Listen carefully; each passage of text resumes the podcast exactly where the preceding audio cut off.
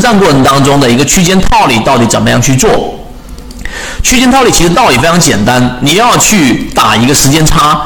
它必然是会要存在着某一种程度上的溢价，主力创新高而股价没创新高的模式，大家都清楚了，我不去重复。那我们在学习缠论里面，怎么样去做区间套利呢？首先，你第一个要明白啊，这只个股它目前我这张截图，它是在我们的这个日线级别上的，日线级别上我们需要注意什么呢？啊。我们来看一下日线级别上，在这个地方上是第一买点啊，这里面形成了一个背离。其实第一买点比较容易去判断，什么意思呢？我再给大家去做一个简单大家能懂的梳理方式。首先，最后一个中枢，然后出现快速的调整。调整的时候呢，一般情况之下，用指标来看，随手突破打到蓝色区域是比较罕见的。这个时候你几乎不用担心流动资金一定是翻绿流出的，一定是翻绿流出的。所以这种情况之下，结合 MACD，如果你没有指标在看，你看 MACD 形成第一次背离啊，这个背驰，这种情况之下呢，就是第一买点，因为第一买点是最不好把握的，你做底仓而已。那么当这样的个股随着它逐步的上涨，一般情况之下，MACD 会把它拉到零轴以。上零轴以上之后，在它形成一个新的中枢，这个新的中枢之后，第一波上涨的回踩，这个就是我们所说的第二买点。这种情况之下，很多人想说，第二买点到底怎么把握？这是最容易出现误区的地方，就是我在日线级别上选择出来的个股第二买点从哪里找啊？同志们，从我们的小级别、次级别去找，所以我们应该切换到六十分钟去找第二买点。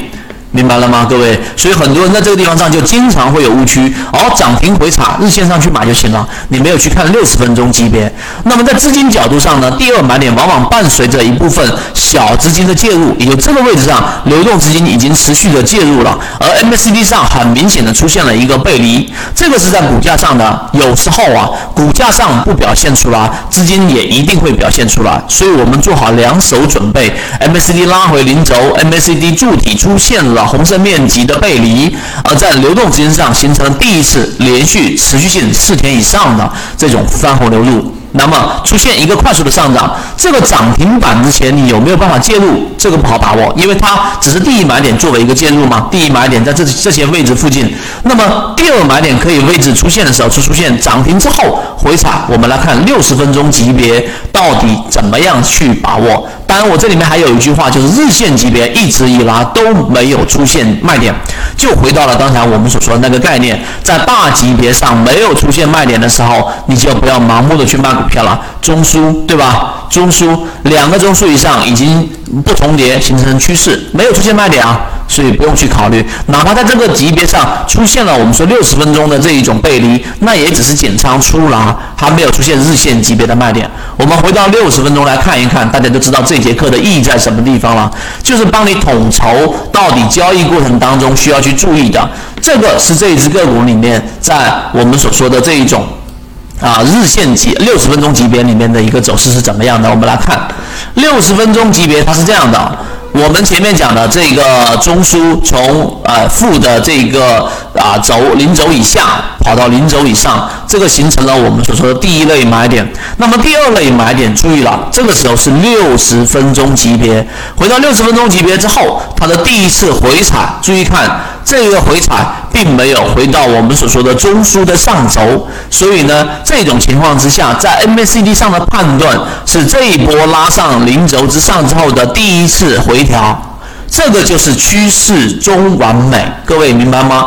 跳空算是一笔，看到了没有？然后回踩的第一次回踩，这个时候无论如何，它就一定会有，因为我们形成背离了吗？会有一波反抽。那么这两种情况呢？反抽到这个地方上，你有一波利润；反抽出现卖点了，我们来看啊，出现卖点，那它当然形成一个震荡也好，或者形成继续往下走也好，你都是有一个空间的。对不对？那么它走出另外一种走势，那就是继续的形成一个走势往上走，两个不重叠的中枢形成。那么实战的操作区间套利就是当它回踩的时候买进去。那么在这个位置是买还是卖？大家可以把视频停下来，去切换到这一只个股的这一个六十分钟级别，然后去看一看我们到底是买是卖。在这个地方看到没有？回踩之后，第二类买点出现了。第二类买点出现了之后，然后呢，它这个地方上形成了一个新的中枢，形成了一个新的中枢。你可以看到这一波突破，它并没有直接上去，然后进行一波回踩，然后继续往上走，并且下一次回踩又回到了中枢。所以呢，你结合到 MACD 来看一看这一个中枢的这个位置的 MACD 的这个盘整呢，实际上呢，它并没有特别的这种动能强势。这个地方我一给大家画出来，大家就看到了，因为后面是没走出来的，后面是在当下是没走出来的。你对比前面是属于模棱两可的。那么这种情况之下，你是要减仓的。只是我们前面讲，当它突破再次突破的时候，在这个地方上再次突破，为了让让它看清楚，换个颜色，在这个地方上再次突破，而 MACD 柱体面积很明显的从一半都不到的位置上形成了一种强势突破，你就在这个位置上再进行回补。请注意，这是六十分钟 K 线，所以在每一根 K 线上，它代表是一个小时，你是有足够的充分的反应时间的。所以这个地方再做一个加仓，这个就叫做区间套利。从这个地方进行一个区间套套利，从这个地方补仓进去之后的第一次回调，这种地方，然后又进行一波区间套利。这里是同样我们前面所讲的那个步骤，因为在日线级别上它并没有出现我们所说的卖点。这个是奥维啊，这个奥联电子，大家可以自己去啊感受一下。那再回到我们的超华科技，刚才我们所讲的，学这个择期缠论呢，你给自己最低。